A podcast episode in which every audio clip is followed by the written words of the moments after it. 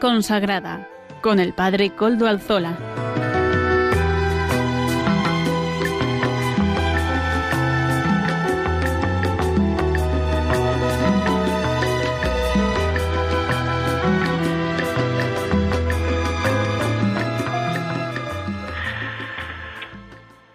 Buenas tardes, hermanos, amigos y oyentes. Hoy es jueves y son las cinco de la tarde, hora menos en las Islas Canarias. Es, por tanto, la hora de vida consagrada en Radio María. Les saluda con sumo gusto Padre Coldo Alzola, religioso trinitario. Hoy emito como de costumbre desde Algorta, Vizcaya, desde la parroquia del Santísimo Redentor. Es nuestra parroquia. Yo pido que pidan por ella, que, estén recen por esta parroquia también y por esta comunidad parroquial y por este pobre párroco que les habla. Me encomiendo al comienzo del programa al Beato Domingo Iturrate, también encomiendo a todos los oyentes, encomiendo a este programa también y a Radio María. Las reliquias de Domingo Iturrate, del Beato Domingo Iturrate, las custodiamos en nuestro templo parroquial. Saludo a quien nos está ayudando en el control en Madrid, Juan Manuel, Gracias a su servicio podemos emitir hoy también, hoy que es 5 de diciembre de 2019. Hemos empezado ya el tiempo santo del Adviento. Paso a presentar los contenidos del programa de hoy. Comenzamos dando voz a los pastores de la Iglesia. Don Eusebio Hernández, obispo de Tarazona y miembro de la Comisión Episcopal de Vida Consagrada, nos ofrecerá el espacio de la editorial del día de hoy. Ya saben ustedes que los obispos encargados de la vida consagrada en España están semana tras semana presentándonos el documento importante, iba a decir suculento, permítanme que utilice este adjetivo, suculento del Papa Francisco sobre la santidad, Gaudete et exultate. Hoy, pues, don Eusebio Hernández, obispo de Tarazona.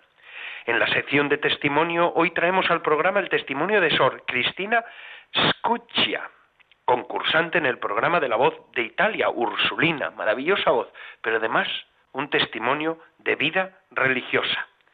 Amaro Villanueva, nuestro colaborador, nos ofrecerá la sección Música para Evangelizar. ¿Y sobre quién versará hoy la canción que ha elegido? Pues sobre quién? Pues sobre Sor Cristina, claro que sí. Vamos a escuchar una canción de esta mujer, de esta religiosa, de esta hermana, que ofrece sus dones, los dones que el Señor le ha dado, con esa prodigiosa voz, al servicio de la evangelización. La Madre Olga del Redentor nos presentará la sección de Camino con Madre Olga. Madre Olga del Redentor es la fundadora de las Carmelitas Samaritanas. Ya desde hace unas cuantas semanas nos está acompañando en el programa con esos minutos de reflexión espiritual. Finalmente, el padre David García Rico nos presentará el Evangelio del Domingo. Él que es biblista, licenciado en la Gregoriana de Roma, nos pone en conexión con la liturgia del domingo que llega. Ya saben que se pueden poner en contacto con el programa por medio del correo electrónico del mismo. Lo repito, lo recuerdo, vida consagrada, todo en minúscula y todo seguido, vida consagrada arroba radiomaria.es. Ustedes pueden escribirme a él y yo mismo les contestaré. Recuerdo que ya desde hace unos días nos pueden escuchar en por medio de los podcasts de la web. Ya nos lo suben, el nuestro también, no lo olviden. Nuestro colaborador Amaro Villanueva nos lo sube. Esto nos vale para escuchar el programa en otro momento. Sí, pero también para poderlo bajar en nuestro móvil, en nuestra aplicación, en nuestra tablet y escucharlo en muchos momentos. Alguna sección especial que quiere usted coger del programa, pues la puede usted también volver a escuchar. Quiero decir, es una manera que Radio María nos ofrece para que podamos estar más conectados a los contenidos de Radio María. Agradecemos también a, Amaro Villanueva, en primer lugar, y a Radio María que nos ofrezcan esta posibilidad. En la página web, vayan ustedes, Vida Consagrada, bajan hasta la V, cogen ustedes el programa y lo bajan. Me dijo Amaro Villanueva, la última vez que hablé con él, que fue ayer mismo, me dijo que ya estaba todo puesto al día. Así que ahí tienen los programas hasta menos el de hoy. El de hoy todavía lo tienen que subir, pero aparte a partir de, de esta hora, casi dentro de poquito, estará subido también. Y ahora pues, don Eusebio Hernández, obispo de Tarazona, adelante. Hoy hablaremos de la exhortación Gaudete et Exultate y hablaremos en particular sobre la audacia y el fervor del capítulo cuarto de esta exhortación. Desde el inicio de su ministerio, el Papa Francisco nos quiere convencer de que la santidad es el modo más maravilloso de realizarnos como personas, llenando plenamente nuestra vida de sentido y significado. En su exhortación apostólica, pues, de Gaudete et Exultate, del Santo Padre, nos ofrece indicaciones para ser santos hoy, en el mundo actual. En el capítulo cuarto, el Papa nos habla de audacia y fervor. Nos invita a la audacia, entusiasmo, a hablar con libertad, fervor apostólico. Esto es lo que incluye este vocablo griego parresía. Miremos a Jesús. Su compasión entrañable no era algo que lo ensimismara, no era una compasión paralizante, tímida o avergonzada, como muchas veces nos sucede a nosotros, sino todo lo contrario. Era una compasión que lo movía a salir de sí, con fuerza, para anunciar, para enviar en misión, para enviar a sanar, a liberar. La audacia y el fervor apostólico es suscitado por el Espíritu Santo. Él, con sus dones, imparte fortaleza, valentía, sabiduría y libertad en el hablar. Esta fortaleza y convicción no es solamente para anunciar, sino también para enfrentar y hacernos cargos de las fragilidades y miserias propias y ajenas que encontramos en el camino. Muchas veces en este camino caemos en la pereza o en el desánimo. Pensamos tanto por hacer y nosotros somos tan poco. Como dirá San Pablo, tenemos que entender que llevamos un tesoro en vasijas de barro. En esos momentos difíciles recordemos que Dios, conociéndonos, nos ha escogido y nos ha enviado, porque la santidad es audacia, es empuje evangelizador que deja una marca en este mundo. Tenemos que superar la tentación de huir a un lugar seguro, que puede tener muchos nombres, individualismo, espiritualismo, encerramiento en pequeños mundos, de instalación, repetición de esquemas ya prefijados, dogmatismo, nostalgia, pesimismo, refugio en las normas. Hemos de salir de nuestras comodidades y seguridades para ser una verdadera iglesia en salida, en misión. La iglesia en salida no es un curso con un programa bien establecido, sino un camino a recorrer, abierto a las novedades del Evangelio, a las novedades de Jesús. Iglesia en misión es una iglesia de puertas abiertas, no sólo para recibir, sino fundamentalmente para salir y llenar de Evangelio la calle, la vida de los hombres de nuestro tiempo. Estoy con el Papa Francisco cuando afirma, si la Iglesia permanece encerrada en sí misma, autorreferencial, envejece. Entre una Iglesia accidentada que sale a la calle y una Iglesia enferma de autorreferencialidad, no tengo ninguna duda, prefiero la primera. Necesitamos una iglesia que pierda el miedo y que esté dispuesta a dialogar con la gente, con los medios, a ser propositivos, a ser valientes. Vayamos por los caminos de la vida con la actitud de Jesús, con deseos de descubrir a los taqueos de nuestros días que esperan una mirada compasiva.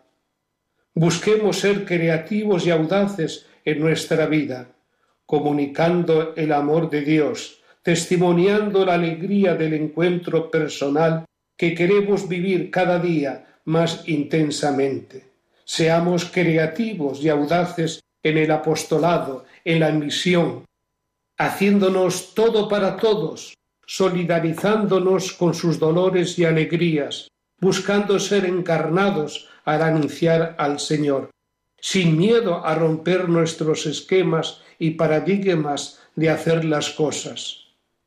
Siempre con humildad, sencillez, conscientes de que todo lo que hacemos es para que el Señor esté cada vez más presente en la vida de las personas. Pero no podemos ir solos, somos comunidad, somos fraternidad. La santidad es un camino comunitario. Los envió de dos en dos. La santificación es un camino en el que vivimos y trabajamos en comunidad con otros. Compartir la palabra y celebrar juntos la Eucaristía nos hace más hermanos y nos va convirtiendo en comunidad santa y misionera. La vida en comunidad, sea en la familia, en la parroquia, en la comunidad religiosa, está hecha de muchos pequeños detalles cotidianos. También Jesús invitaba a sus discípulos a prestar atención a los detalles. El vino que se acababa en una fiesta, una oveja que faltaba, las dos monedas de una viuda. A veces, en medio de esos pequeños detalles, se nos regalan experiencias consoladoras de Dios.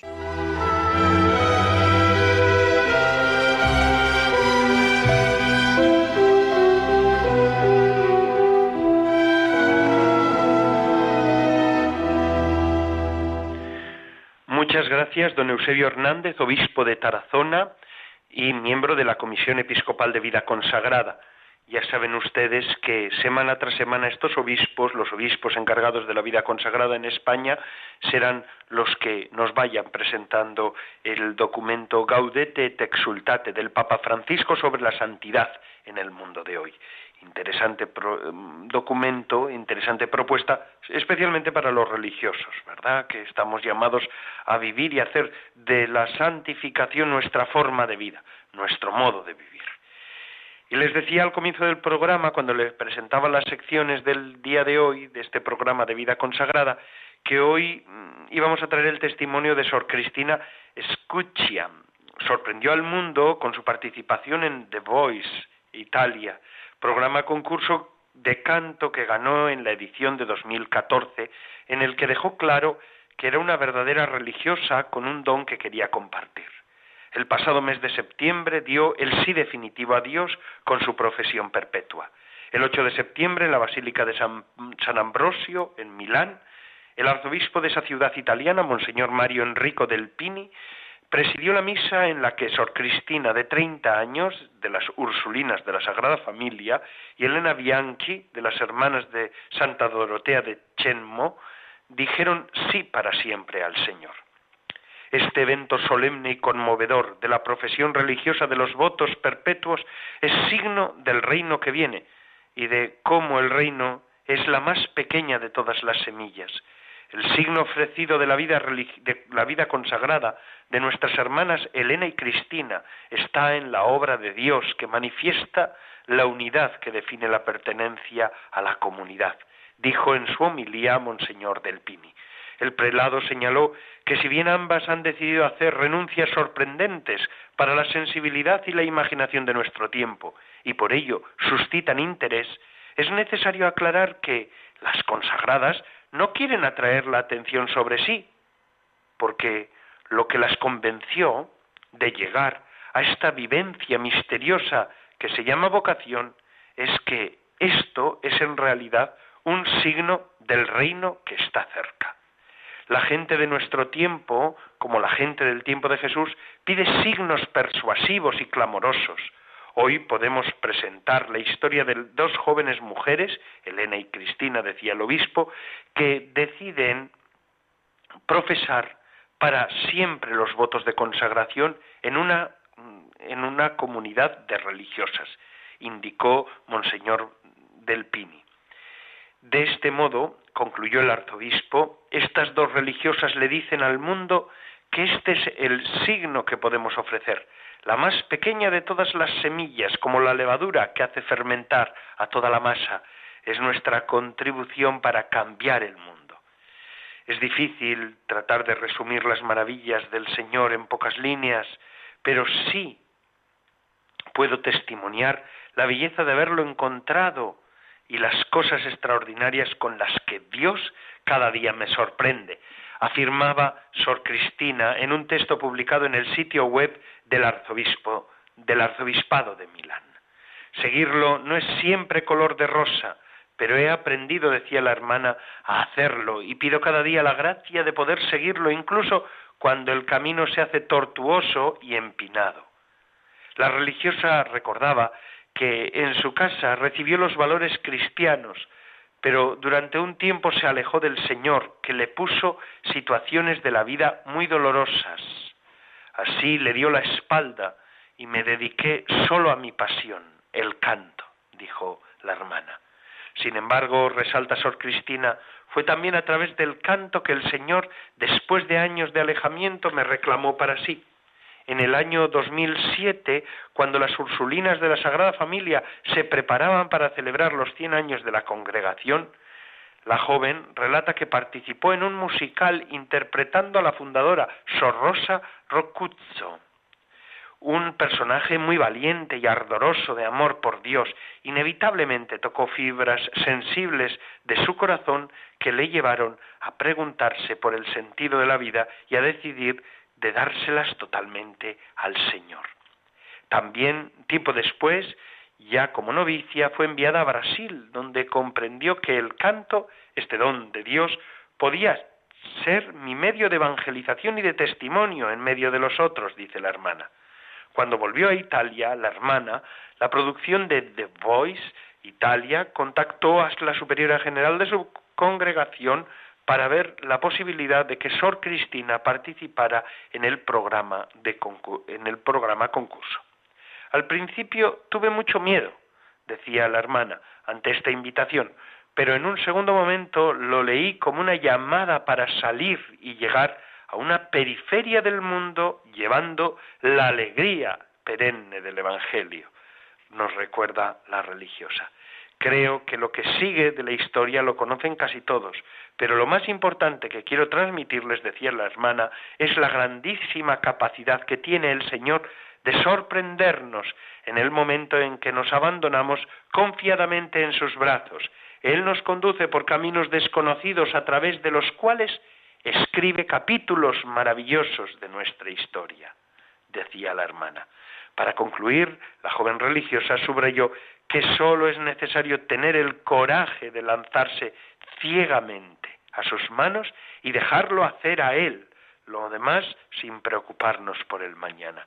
Él ciertamente nunca nos dejará solos. No dejen nunca de soñar y de confiarle en sus sueños a Él, decía la hermana. Solo Jesús es capaz de hacer cosas grandiosas con nuestras pequeñas vidas. Y es que, mis queridos hermanos, es verdad que cuando en los programas de televisión modernos y actuales aparece un testimonio cristiano palpable, últimamente en un programa de cocina de celebridades, de personas famosas, ha pasado algo parecido, la gente se queda maravillada porque lo de Jesucristo es una belleza y el seguimiento a Cristo radical es de una belleza que no lo puede parar nadie y a que a nadie deja indiferente. Y es así. Sor Cristina, muchísimas gracias. Y ahora Amaro Villanueva nos acerca, por medio de su sección, una canción de esta hermana. Adelante, Amaro Villanueva.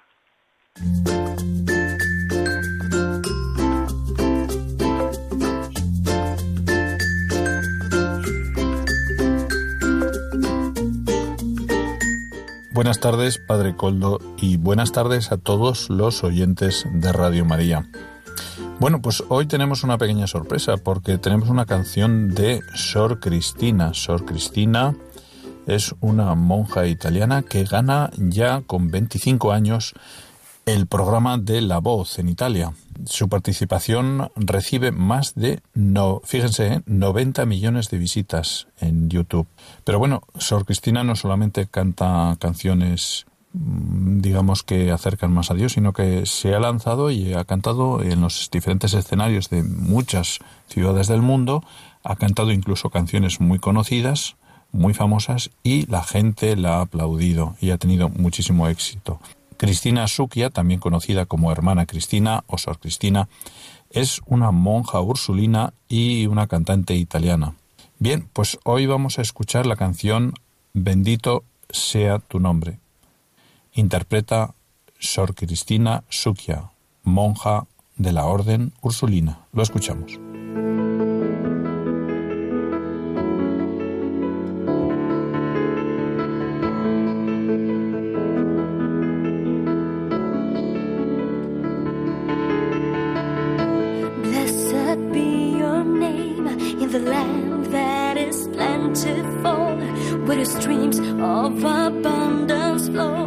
Blessed be your name.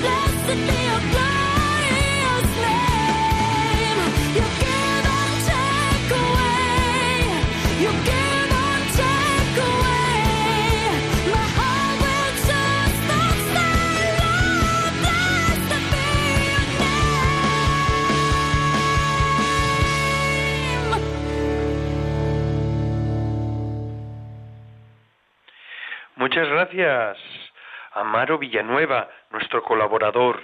Eh, gracias también por traernos esta voz eh, impresionante de Sor Cristina Escucha, eh, no sé si lo pronuncio del todo bien, en italiano, pero esta monja, esta religiosa más bien, Ursulina, que ha revolucionado Italia y también eh, yo creo que fuera de Italia también nuestros periódicos y nuestra la prensa se hizo eco de, de esta monja que cantaba como los ángeles.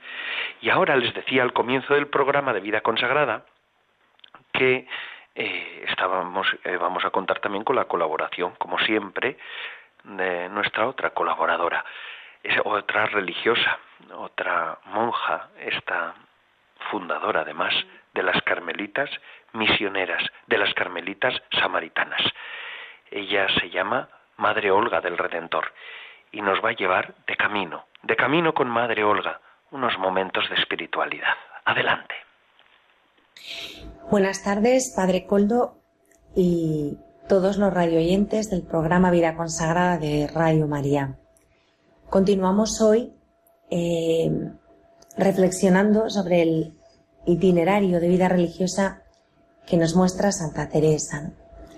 La semana pasada veíamos lo importante que era que cada cual fuera fiel al propio carisma, a la propia forma de vida consagrada que el Espíritu Santo suscitó para él. Hoy vamos a seguir viendo un poco la importancia de la obediencia en la vida consagrada, ¿no?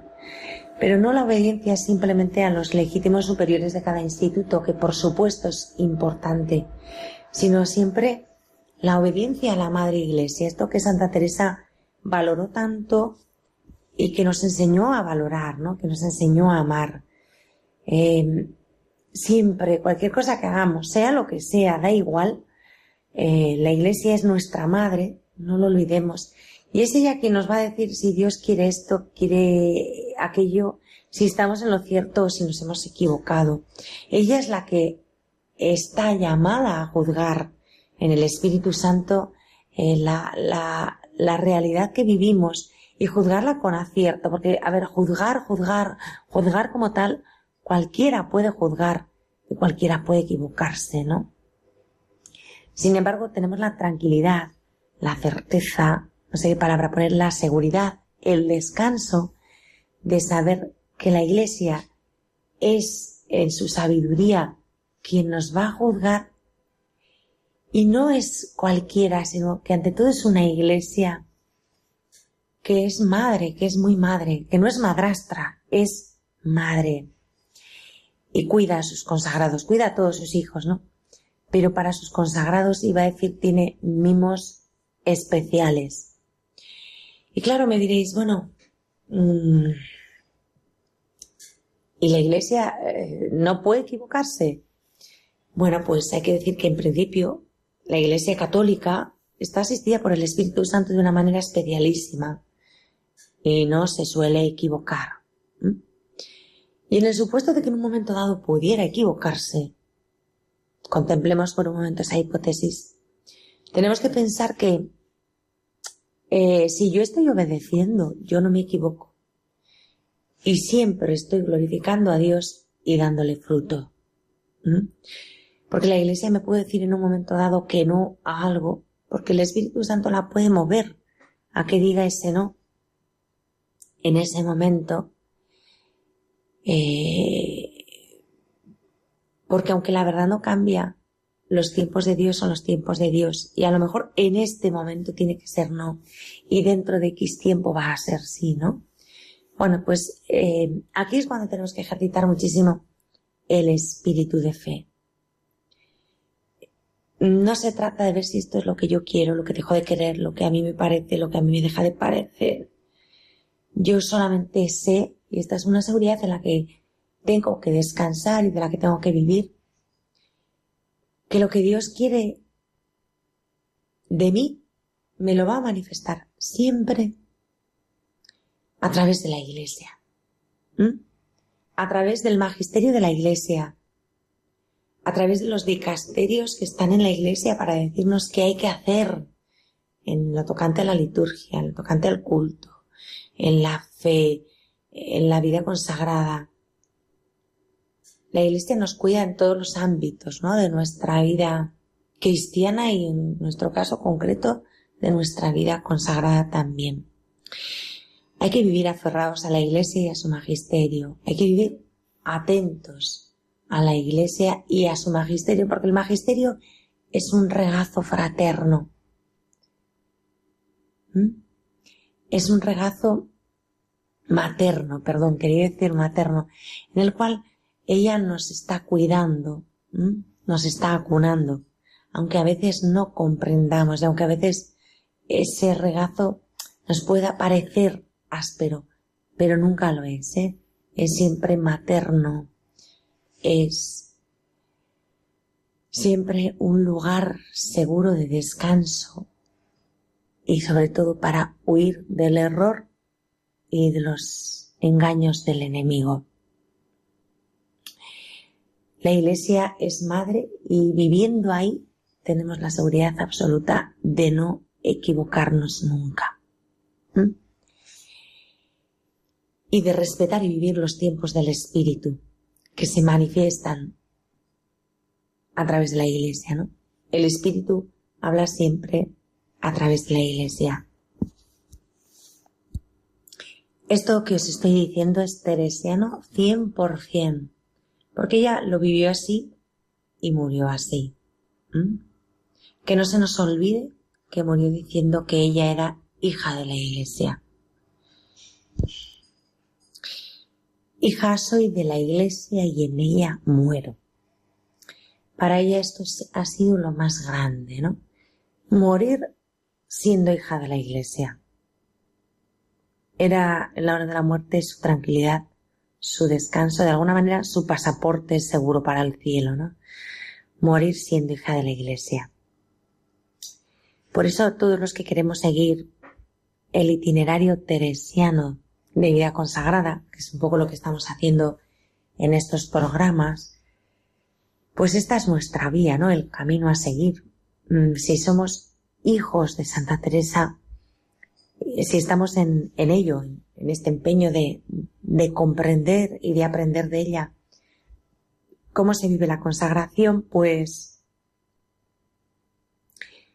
tenemos que vivir siempre eh, con este mismo espíritu de, obediencia a la Iglesia y que ella en algunos momentos pareció, o sea, hubo momentos en que a ella le resultó muy difícil eh, permanecer fiel a la Iglesia y obedecer como, como nos pasa a todos. Todos tenemos momentos complicados, duros, en que uno se ve a veces, eh, pues no sé, como entre la espada y la pared, ¿no?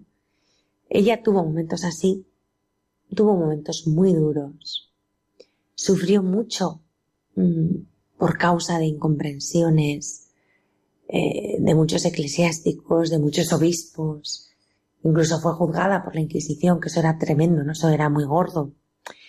Y ella confió siempre, amó a la Iglesia siempre, nunca renegó de ella, nunca huyó. Y así aprendemos que nuestro amor a la Iglesia tiene que ser, después del amor a Cristo, el amor más fuerte de nuestra vida. Fijaos lo que os digo, ¿eh? Después del amor a Cristo, el amor más fuerte de nuestra vida, no un gran amor, sino el más fuerte de nuestra vida después de Cristo Jesús en sí, por una razón muy simple de pura lógica, y es que la Iglesia es Cristo mismo. La Iglesia es su cuerpo místico y no se puede separar de Cristo.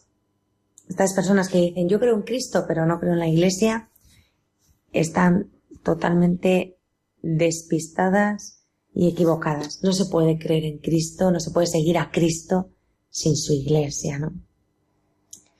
Y tampoco podemos ni debemos renegar de la iglesia jerárquica. Estoy de acuerdo cuando muchas personas al hablar de esto arguyen, ¿no? Son religiosos y religiosas. Estoy de acuerdo en que, no podemos eh, negar las limitaciones de la iglesia jerárquica y de los miembros que, que, forman la jerarquía, que son humanos, ¿no? hay como tal limitados y como tal pecadores. Pero no podemos quedarnos ahí. El misterio de Cristo está por encima de todas las fragilidades humanas y el misterio de Cristo se realiza en la iglesia, también en la iglesia jerárquica. La iglesia nos contiene a todos, nos ama a todos, nos cuida a todos, nos da la vida a todos y no la podemos fraccionar ni dividir en sectores excluyentes. Estos me gustan, estos no me gustan, me cojo esta parte de la iglesia, esta otra no la quiero y la dejo. Eso no es así, Santa Teresa, desde luego, no lo vive así y no es lo que nos enseña. La iglesia jerárquica es también la iglesia esposa de Jesucristo.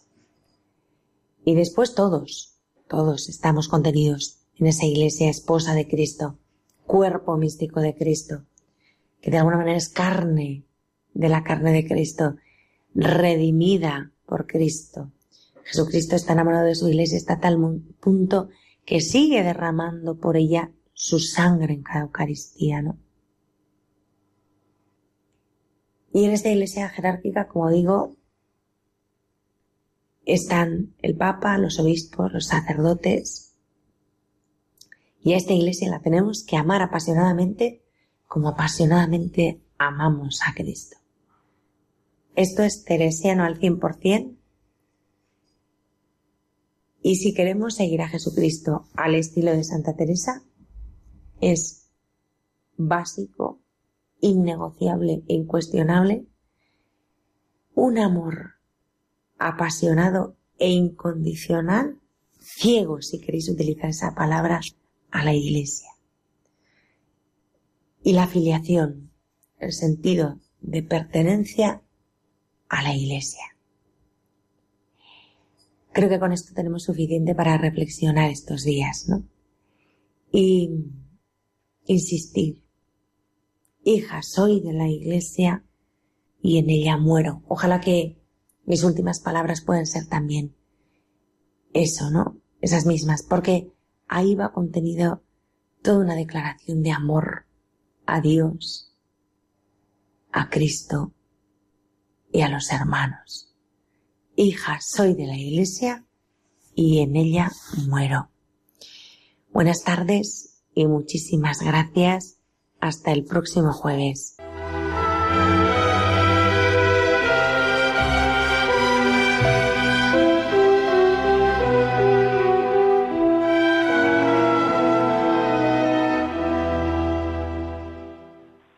Muchas gracias, Madre Olga del Santísimo Redentor, fundadora de las Carmelitas Samaritanas, que nos ofrece esta sección de camino con Madre Olga, estos minutos de reflexión espiritual. Ahora mismo estaba recibiendo por medio de nuestro email del programa, del correo electrónico del programa, vidaconsagrada@radiomaria.es, algunos mensajes que me decían que les gustaba esta sección y el programa del día de hoy. Saludo de un modo particular a las religiosas trinitarias de Kalich, que me han saludado también y me decían, Padre, que nos está gustando. También Asha en, en Polonia nos mandaba un saludo a todos y también la saludamos por medio de Internet. Ella está siguiendo el programa en este momento en Polonia esta voluntaria también del Camino de Santiago y también eh, nuestra una hermana mm, Socorro de, de Móstoles que también nos saludaba. Pues a todas ellas les saludo también y les digo que gracias por su fidelidad en este programa de vida consagrada.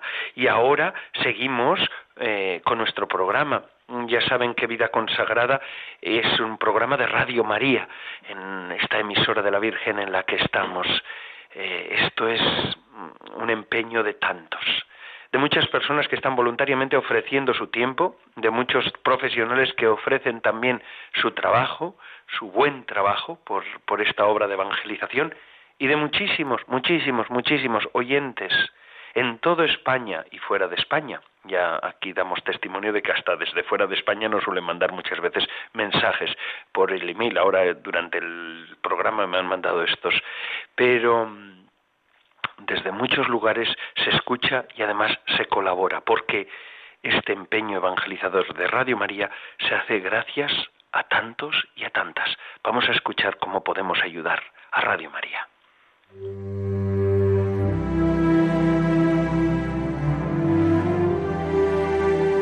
Jesús vino, Jesús vendrá, Jesús viene. Vino al seno de María Inmaculada, vendrá al final de los tiempos y viene cada día a sanar las heridas de nuestro corazón, a darnos esperanza y conducirnos a la salvación eterna. Sin embargo, aún son muchos los que no conocen a Jesucristo. Por eso, Radio María quiere colaborar con la Iglesia en el anuncio de la buena noticia del Salvador. Para ello, necesitamos tu ayuda. Tu oración, compromiso voluntario y donativos nos permitirán prolongar la voz de Juan Bautista y preparar los caminos del Señor. Puedes informarte de cómo colaborar llamando al 91 822 8010 o entrando en nuestra página web radiomaria.es. Radio María, la fuerza de la esperanza. La fuerza de la esperanza. Y ahora vamos a escuchar al final de nuestro programa en el que estamos al padre David, David García Rico, que nos ofrece el Evangelio del domingo.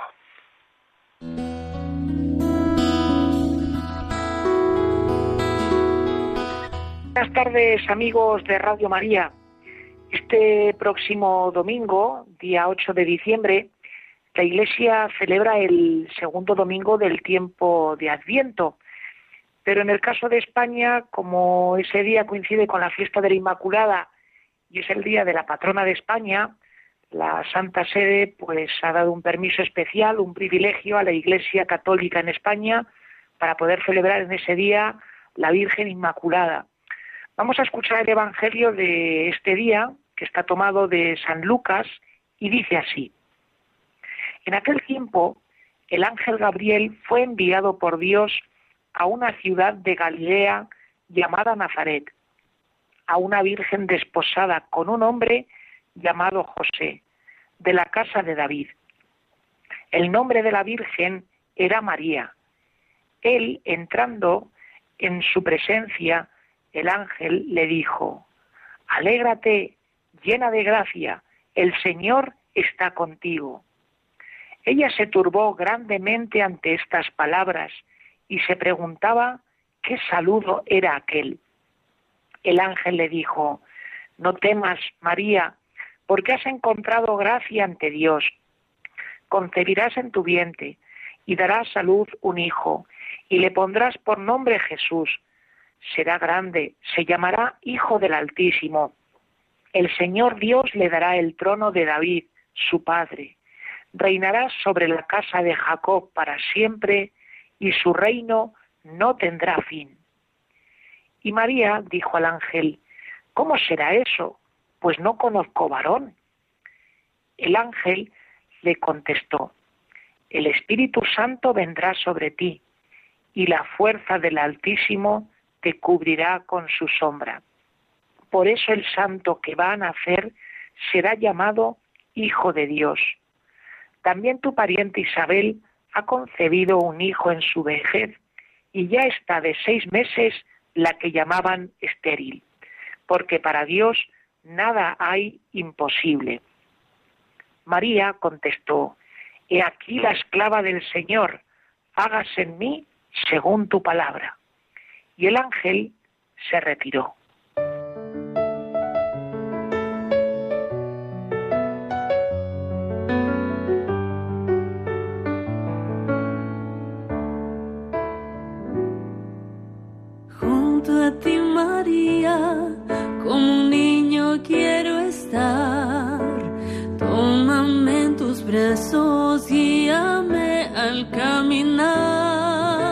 Amigos oyentes, el Evangelio que acabamos de escuchar es el llamado relato de la Anunciación, que es lo que los cristianos solemos hacer o repetir cuando hacemos la oración del Ángelus. Se llama Anunciación porque es un anuncio, es la transmisión de una noticia, una noticia que da el ángel Gabriel, el cual ha sido enviado por Dios a la ciudad de Nazaret, en realidad no es una ciudad, en el tiempo de Jesús era un pueblecito, a la villa de Nazaret, a casa de una mujer virgen que se llama María y que está prometida con José, un hombre que procede de la dinastía del rey David. Es curioso porque en esta presentación que se nos hace de María y de las circunstancias que la rodean, ya se nos está diciendo que lo que va a venir a continuación es algo que tiene que ver tanto con la historia conocida, la historia de los hombres, la historia de los reyes de Israel, el rey David, como a su vez una historia que no es tan conocida, que resulta misteriosa como lo que sucede con los antepasados de María. No se nos dice nada para poder decirnos que en ella pues que está muy presente la presencia de Dios. Por lo tanto, se nos está diciendo que aquí va a haber la unión entre lo divino y lo humano. ¿Y a qué fue enviado el ángel Gabriel a Nazaret? Pues fue enviado en misión especial, porque tenía que anunciar a María que Dios se había fijado en ella, que la había elegido para ser la madre de su hijo. Y es llamativo porque el ángel cuando entra en casa de María entra con una euforia tremenda. Vamos, parece que le ha tocado la lotería. Nada más y nada menos que se dirige a María diciéndole, alégrate, llena de gracia, el Señor está contigo. Esto es prácticamente lo mismo que solemos decir nosotros al inicio de la oración del Ave María. Dios te salve María, llena de gracia, el Señor está contigo. A continuación, el relato nos dice cuál es la reacción que tiene la Virgen María ante el saludo del ángel. Y se nos dice que se turbó, se quedó perpleja, vamos, se quedó la pobrecita asustada, no sabía, no entendía qué, qué tipo de saludo era ese, a qué venían las palabras del ángel. Y el ángel pues se detiene a explicárselo. Y lo primero que hace es decirle que no se asuste, que esté tranquila, le dice no temas. Y a continuación le explica de nuevo que ha hallado gracia ante Dios y que Dios ha pensado en ella para ser la madre de su hijo. Por ello le dice que va a concebir un hijo y ya de paso pues le dice qué nombre le va a tener que poner. Dice que le tendrá que llamar Jesús. El nombre de Jesús significa Dios salva. Y además de decirle que va a concebir un hijo y del nombre que le tiene que poner, pues le dice cómo va a ser la vida de este muchacho para las personas que le van a conocer y para otras generaciones futuras que vendrán.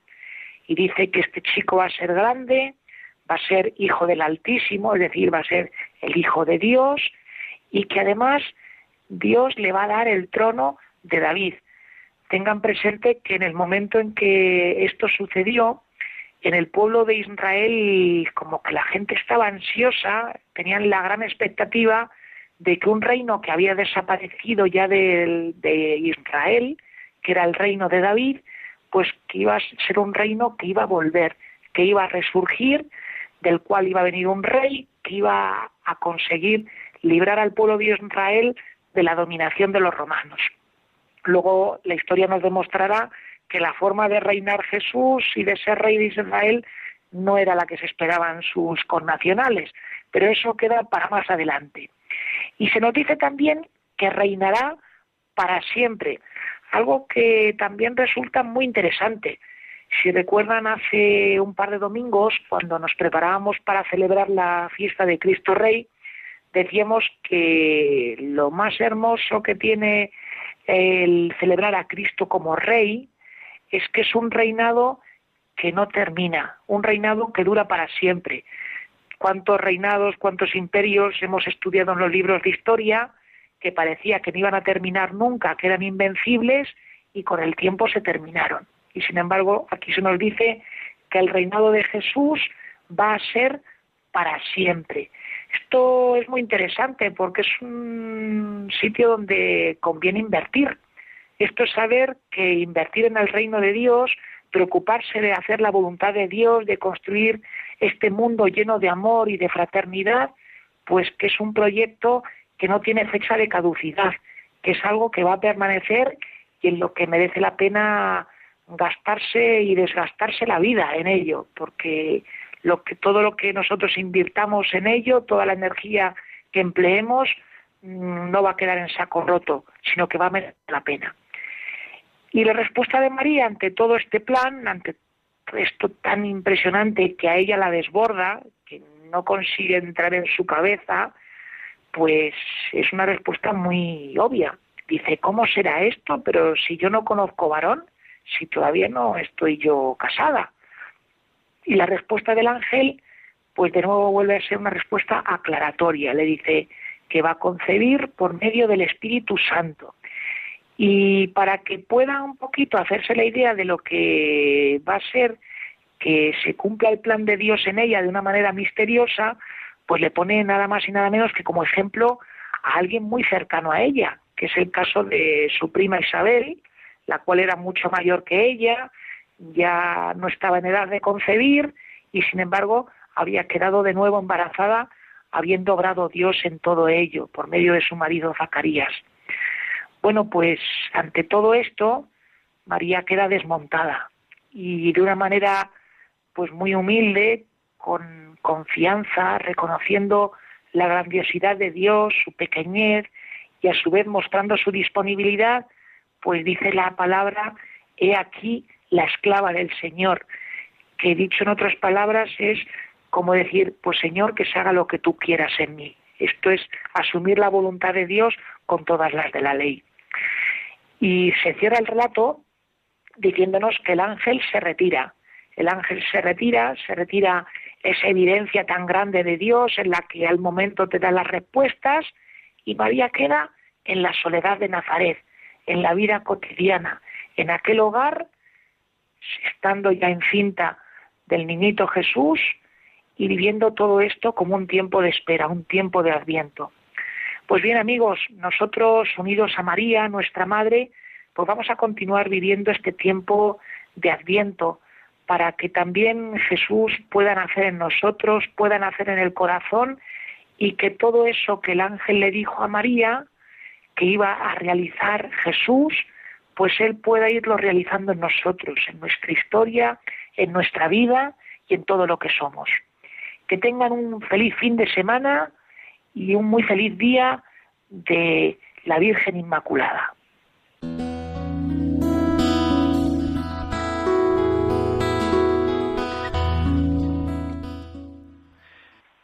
Muchas gracias, Padre David García Rico, por este, por esta sección de música eh, de uy, Jesús, el Evangelio del Domingo. Es que estoy ya acabando el programa y por eso me, he liado. Eh, es verdaderamente ya nos ha dejado con el sabor de boca de la fiesta de la Inmaculada Concepción de la Virgen María, una fiesta entrañable para todos nosotros. Es la fiesta de la Madre, la fiesta de nuestra Madre María vamos a celebrarla con intensidad, ya que nosotros la podemos celebrar en nuestras parroquias. Además, no quisiera despedirme sin recordarles que ya desde hace un tiempo hemos contado con la ayuda de Amaro Villanueva. Con él tenemos la sección de música para evangelizar. Por eso me había equivocado yo, porque estaba leyendo que tenía que hablar yo de Amaro Villanueva y de, y de esto que, nos ofrece él ahora. Además de eso, a partir del mes pasado de octubre, sube semanalmente el podcast del programa. Ya saben para qué sirven esos podcasts. Pueden escuchar desde la web de podcast de Radio María los programas emitidos, recuperar aquellos programas que más le, te han impactado o les han impactado y aquellos que no pudieron escuchar, ¿verdad? Y entre otros, pues el programa de vida consagrada en el que estamos. Además lo pueden bajar al móvil, a la tablet, a otros dispositivos y lo pueden seguir escuchando en otras horas cuando o cuando no están escuchando la radio, cuando no pueden escucharla porque no hay cobertura, no hay lo pueden escuchar. Es una una ventaja, ¿verdad? gracias a Radio María y gracias a la página web. Además, antes de acabar el programa de hoy, me quedan dos minutos, pues los voy a aprovechar, un minuto me queda ya. Mm, me ha llegado la, la propaganda, es decir, la publicidad el anuncio de un de un juego, ¿verdad? Que es para la Navidad. Radio María cuenta contigo en la misión de llevar el Evangelio por todo el mundo, se llama el juego, ¿no? Eh, el juego de Radio María es un nuevo material editorial con el que Radio, la Radio de la Virgen quiere dar a conocer su misión de evangelización de una forma innovadora. Consiste en un juego de cartas para participar entre dos y seis jugadores a partir de siete años, con una duración de unos 20-40 minutos aproximadamente, según el número de jugadores. Y el modo, pues ahí se explica cómo pueden, cómo pueden jugar a él. También pueden ir ustedes, mm, se puede encontrar toda la información sobre las reglas y modos de juego en un vídeo tutorial explicativo y cómo pedirlo en la página web el juego de radiomaria.es, el juego de radiomaria.es. Así que ya saben, hablaremos de este juego porque yo me voy a comprar uno, por lo menos para mí. Y, quizá voy a bueno también puedo regalarlo seguro que sí. Además es muy interesante van a poder ustedes van a pensar que van a estar ampliando Radio María por todo el mundo emisoras eh, oraciones antenas bienhechores voluntarios programas oyentes un juego en todas reglas, es que hay que ver que lo que piensan algunos y la imaginación que tienen. Bendito sea, alabado sea el nombre del Señor por estos también. Y así el programa de vida consagrada de Radio María ha concluido una semana más. Gracias a todos los que semana tras semana nos ofrecen su fidelidad y compañía. Es una gozada contar con ustedes. Son ustedes la razón de ser de nuestro programa y la de tantos otros programas diría que todos, de Radio María, de la radio de la Virgen. Les dejo ahora con la hora feliz, el espacio dedicado a los más pequeños de la casa. Y además las 24 horas pueden estar acompañados por la radio de la Virgen. Se despide de todos ustedes, Padre Coldo Alzola Trinitario, recen por mí.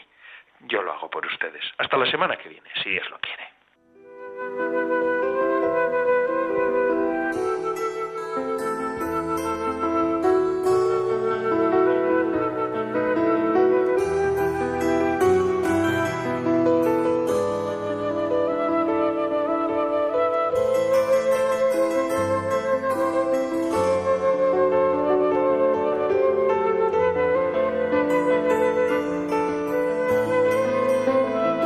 Consagrada con el padre Coldo Alzola.